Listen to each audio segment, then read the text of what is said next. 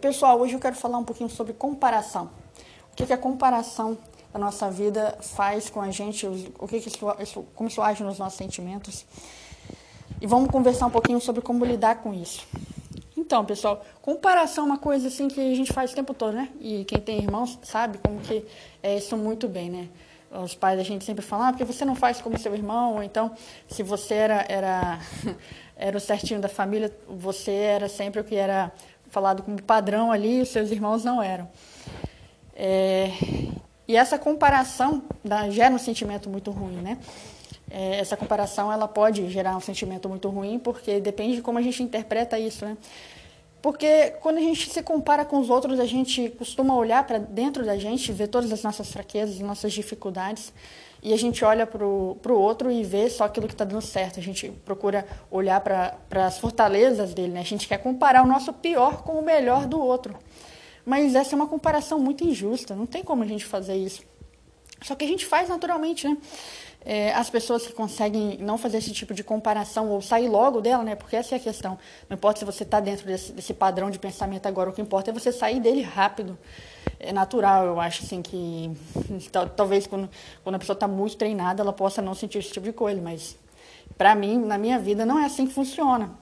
Para mim, é, acontece sim de vir um padrão, de vir uma comparação, de vir aquele sentimento ruim sobre algo na minha vida que eu não acho que está andando como deveria, tá, como deveria andar. Mas e aí, como sair dessa situação? Bem, a gente tem que perceber que cada um de nós tem um caminho único. Você sabe por que você está hoje onde você está. É, você às vezes pode ficar um pouco confuso e não conseguir compreender bem, mas é muito importante a gente, às vezes, refazer o nosso caminho para a gente entender por que a gente chegou onde a gente chegou, por que a gente está em, em, certas dificuldades. Não para se culpar, mas para entender que a, a, nossa vida não foi fácil. Tiveram muitas coisas que, que não saíram como a gente planejou, ou coisas que não dependeram da gente, que levaram a gente para certas situações. Então, cada um de nós tem uma história, cada um de nós fez escolhas no passado que talvez não deveria ter feito, né? Mas a gente, a gente quer às vezes julgar até o nosso próprio eu do passado conforme o que a gente sabe hoje. Mas isso não é justo, pessoal. O nosso eu do passado não sabe o que a gente sabe hoje. Então, a gente tem que se reconciliar com esse nosso eu do passado se a gente quer ter uma vida boa hoje, que a gente quer viver feliz hoje. Entender, ter paciência. Pensar que a gente não sabia o que a gente sabe hoje. Eu tenho certeza que se cada um de nós aqui soubesse tudo que a gente sabe hoje, a gente teria feito um caminho bem diferente. A gente teria chegado é, mais rápido nos objetivos da gente, mas a verdade é que se a gente não tivesse passado por aquele caminho, a gente não seria a pessoa que a gente é hoje. Então, o que a gente pode fazer é aprender com os nossos erros do passado, perdoar o nosso eu passado e viver bem o que a gente tem hoje, para a gente fazer o melhor eu futuro nosso. O nosso tempo atual, o nosso tempo de hoje é a matéria-prima que a gente tem para criar o nosso eu futuro. Então a gente não pode gastar essa matéria-prima preciosa e escassa com pensamentos de o que deveria ter sido no passado, que eu não deveria estar aqui onde eu estou hoje. Gente, não importa, já foi, já passou, já passou, não é mais, você não é mais aquela pessoa. E eu também queria falar um pouco sobre é, as comparações que a gente faz da nossa vida, sobre a nossa condição de vida, o que, que a gente tem e o que, que a gente acha que o outro tem que é melhor do que a gente. Por exemplo, é, eu, eu estudo para concurso e eu só estudo, eu não trabalho.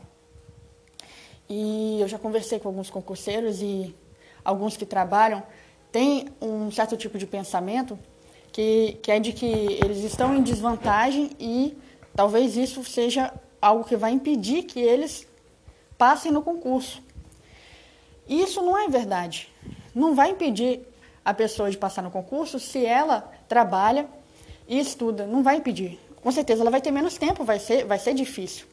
Mas a pessoa que a pessoa que só estuda também tomou certas decisões na vida que levaram ela onde, onde está hoje. Né? Eu, por exemplo, eu saí da minha faculdade, passei na minha primeira prova da OAB e comecei a advogar. Daí eu pensei, bem, eu posso advogar, fazer uma carreira que na advocacia, ou eu posso passar em concurso público, que que é o que eu já pensava em fazer desde antes né, de terminar a faculdade, apesar de não ter estudado na faculdade. Né? Aí já está também a questão aí, é, eu deveria ter estudado na faculdade, mas já passou. No momento da faculdade eu estava com outros projetos, eu investi em outras áreas da minha vida e eu tenho que ser grata porque aquela bagagem que eu investi lá, investi bastante no meu emocional, e eu, eu trago isso para mim até hoje, hoje me ajuda a lidar com problemas. Enfim, então passou aquele tempo, não tive aquele tempo, aquele tempo eu não investi para estudar. Mas saí da faculdade, passei na minha primeira prova da OAB, graças a Deus, e estava ali com a OABzinha na mão, começando a advogar, tinha essa decisão para tomar. E aí? Você vai advogar, você vai estudar, vai advogar e estudar, o que, que você vai fazer? Conversei com meu marido e ele falou para mim que ele achava melhor eu só estudar e eu achei por bem tomar essa decisão de só estudar. Né? Naquele momento eu nem sabia todas as implicações disso, né? quais eram as implicações de só estudar, o que isso faria comigo a longo prazo, só, só percebi que eu teria mais tempo. E aí foram passando o, foi passando o tempo e a aprovação, a aprovação não chegou na, na velocidade que eu imaginei que chegaria por eu estar só estudando. E as outras implicações foram aparecendo, né, de só estudar. A pessoa que só estuda, gente, quem estuda para concurso, a maioria das pessoas, eu imagino, não é gente rica, não é gente que é, tem condição financeira assim agradável. Então, quer dizer, a gente decide, se a gente decide só estudar, a gente também tem que ter uma vida mais simples. E eu não ligo para isso. É, é, assim, eu eu, eu, realmente sou feliz com a vida que a gente tem nessa questão. Não é uma coisa que me atrapalha, né? Por isso até que foi fácil tomar essa decisão. O começo do casamento foi bem apertado, a gente estava construindo e construindo nossa casa e morando de aluguel. Enfim, é, cada um tem a sua história, né?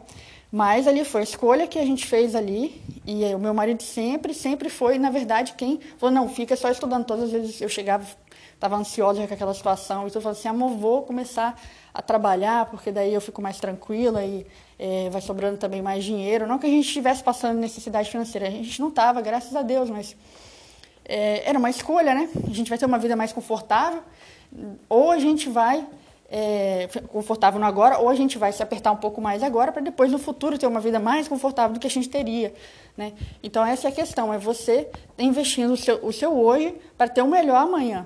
E foi essa a decisão que eu tomei. Mas hum, tiveram momentos que não foram fáceis. Vários e vários momentos eu quis começar a trabalhar.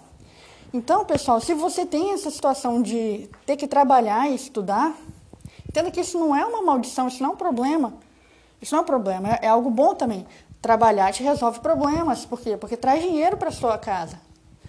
E se você realmente tem esse pensamento que não vai conseguir passar, se você precisa, porque você precisa trabalhar, faz igual um, um colega do meu esposo, o Vanderlei, ele ficou alguns anos juntando dinheiro, porque ele pensava que ele iria, depois lá na frente, ele queria tirar um tempo só para estudar. E ele fez isso, ele juntou dinheiro esses anos, aí depois ele pegou e parou mais dois anos ali só para estudar e passou na Cefim aqui de Rondônia. Então, esse pode ser um plano para a sua vida. Você pensar assim, bem, eu vou juntando um dinheiro aqui, um, dois anos aqui, três anos, junto um dinheiro, e daí se eu não passar nesse meio tempo, depois eu tiro um ano inteiro, dois anos inteiro ali só para estudar. Mas o que não dá para a gente fazer é a gente colocar na nossa cabeça que a gente não vai conseguir passar porque porque está trabalhando, porque isso, apesar disso não ser verdade, tudo que importa na nossa vida é se é verdade para a gente. Se a gente acredita em uma coisa, isso vai ser verdade na nossa vida.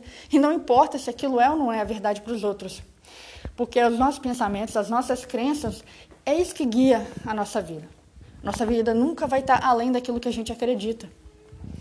Então, pessoal, era só isso que eu queria falar hoje. É, nesse áudio, deixar essas informações guardadas aqui. E é assim mesmo. A gente tem coisas para evoluir, mas a gente vai conseguir.